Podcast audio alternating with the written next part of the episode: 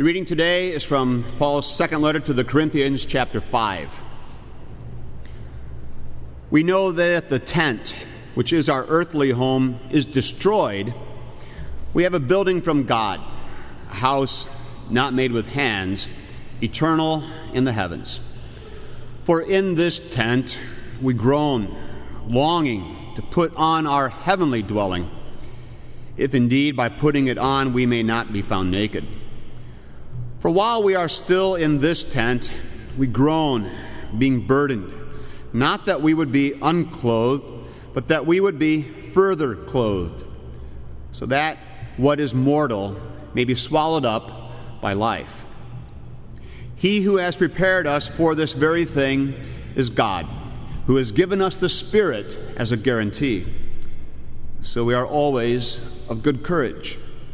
We know that while we are at home in the body, we are away from the Lord. For we walk by faith, not by sight. Yes, we are of good courage, and we would rather be away from the body and at home with the Lord. So whether we are at home or away, we make it our aim to please Him.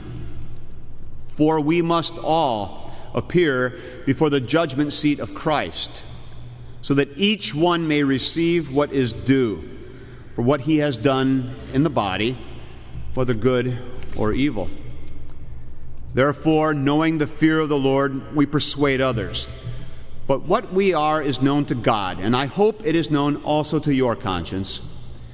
We are not commending ourselves to you again, but giving you cause to boast about us, so that you may be able to answer those who boast about outward appearance and not about what is in the heart. For if we are beside ourselves, it is for God. If we are in our right mind, it is for you. For the love of Christ controls us, because we have concluded this that one has died for all, therefore all have died. And he died for all, that those who live might no longer live for themselves, but for him who for their sake died and was raised. From now on, therefore, we regard no one according to the flesh. Even though we once regarded Christ according to the flesh, we regard him thus no longer.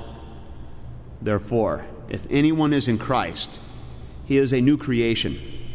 The old has passed away. Behold, the new has come. This is the word of the Lord.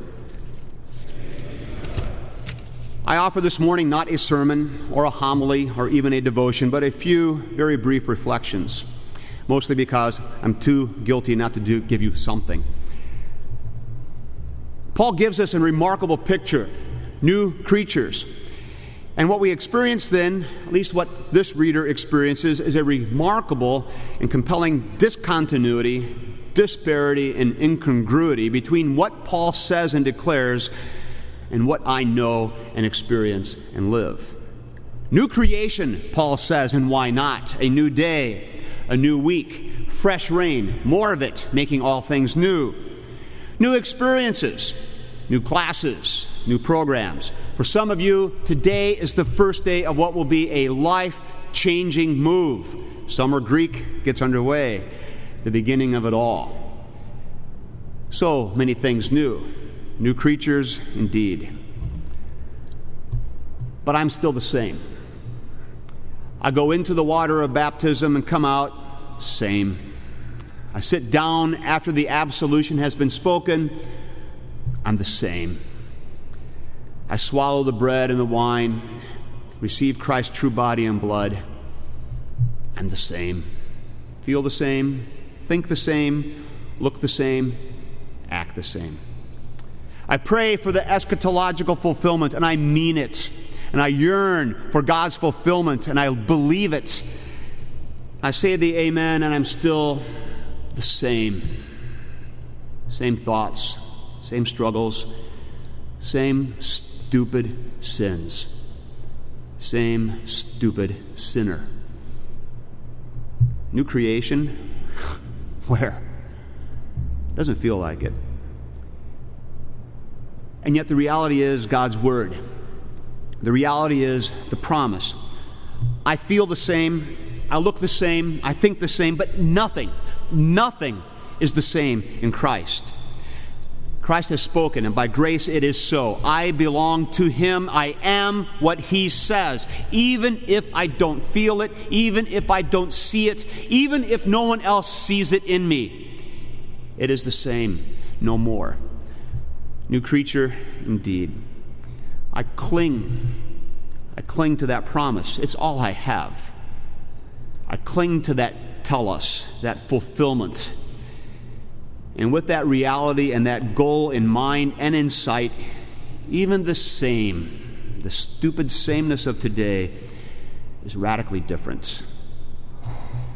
Discontinuity, antithetical disparity, yes, but new creation more than all. By grace, by faith, by Christ, it is so. New creation, so I am and so I shall live. New creation, so you are, and so you shall live. We stand for the Kyrie.